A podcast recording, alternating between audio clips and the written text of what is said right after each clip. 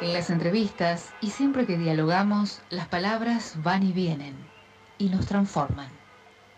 Una palabra no dice nada y al mismo tiempo lo esconde todo. Bueno, y acá estamos volviendo del noticiero y hemos logrado entrar en contacto con Pedro Peretti. Pedro, ¿nos estás escuchando?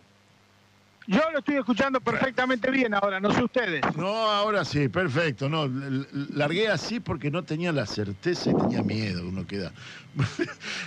Te estabas viajando y no terminábamos de encontrarnos. Está haciendo la gauchada de estar parado en la ruta. Así que, eh, Seremos breves, así continúas el camino y llegás a Bahía bien este jueves. Sí, señor, vamos a estar ahí este jueves en Bahía. Claro, este jueves presentás tu libro de la, Federación Agraria de, los orígenes a la traición.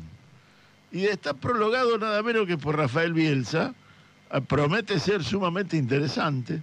Eh, hacenos un pequeño semblante de qué es lo que nos contás en este libro. Bueno, eh, vos, usted sabe que la, Argentina es un país agropecuario sin debate agropecuario. Nunca la cuestión agropecuaria es parte de los debates políticos, eh, de las tribulaciones electorales, fundamentalmente del campo nacional y popular que ha abdicado de discutir la cuestión agropecuaria. Bueno, nosotros queremos hacer un aporte modesto. Este es parte de, una trilogía que hemos escrito, hemos escrito anterior que este, eh, El Grito de Alcorta, Olvido y Falsificación del Grito de Alcorta, después escribimos quién mató a Francisco Netri y ahora terminamos la trilogía con la fundación de la Federación Agraria de los orígenes a la traición, en donde vamos relevando toda una cantidad de, datos y, de cuáles fueron los debates fundacionales, qué intereses intentó representar la Federación Agraria Argentina y qué intereses representa hoy. Ese trayecto nosotros lo, lo vamos haciendo desde, desde, una, desde una mirada que tiene que ver con el campo nacional y popular, pero que usted y todos los lectores y todos sus oyentes deben tener una absoluta certeza. No hay allí una coma que no tenga respaldo documental. ¿eh? Se podrá discutir si está bien o mal escrito. Se podrá discutir si eh, la deriva que nosotros analizamos está bien o está mal. Pero tenga la absoluta certeza que todo lo que está ahí está respaldado por un gran trabajo que hemos hecho en materia de archivo y de recopilación histórica y tiene todo respaldo documental generalmente los libros escritos sobre el grito de Alcorta, eh, que fundamentalmente eh, se nutre el pensamiento de derecha de la República Argentina, están hechos sobre la base de eslogan, sobre la base de un relato más literario que histórico, sin ningún respaldo documental. Acá hay documentos. Sí. Eh, tiene mucho desierto lo que, lo que dice. Yo te empecé tuteando, me estás tratando de usted ¿Cómo, cómo querés? ¿Nos tuteamos? Como quiera. Yo no tengo problema. Como Somos de la misma generación. Tuteemos no. No, vamos a andar así. eh, es cierto, yo lo que recuerdo más significativo de haber leído sobre el grito de Alcorta lo, lo hice en, en, en, las, la revista que editaba, eh, que dirigía, eh, que era Todo es Historia. Félix, Luna. No me salía el nombre de Félix Luna. Este, y, allí, y hasta tal vez algo había escrito vos allí, no estoy seguro. No, no, no. Eh, hace mucho tiempo de esto, y ahí leía desde la desde el punto de vista de la militancia, desde el punto de vista del desarrollo social de aquello.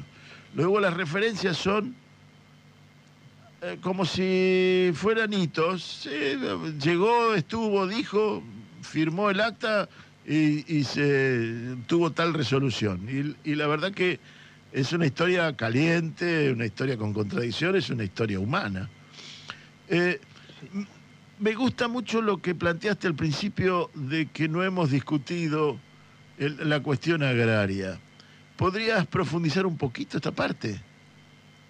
Bueno, yo creo que hay un gran triunfo de la oligarquía terrateniente argentina que sustraer del debate urbano la cuestión agropecuaria y dejarla encerrada en un gueto entre terratenientes, empresas agroexportadoras, y, proveedores de servicios, en donde cualquiera que quiera meter la nariz ahí eh, lo repele enseguida porque dice, no, no, acá usted no sabe, esto es para entendido. Bueno, eso es un gran triunfo de la oligarquía terrateniente argentina. Invisibilizar la cuestión agropecuaria, invisibilizar el latifundio.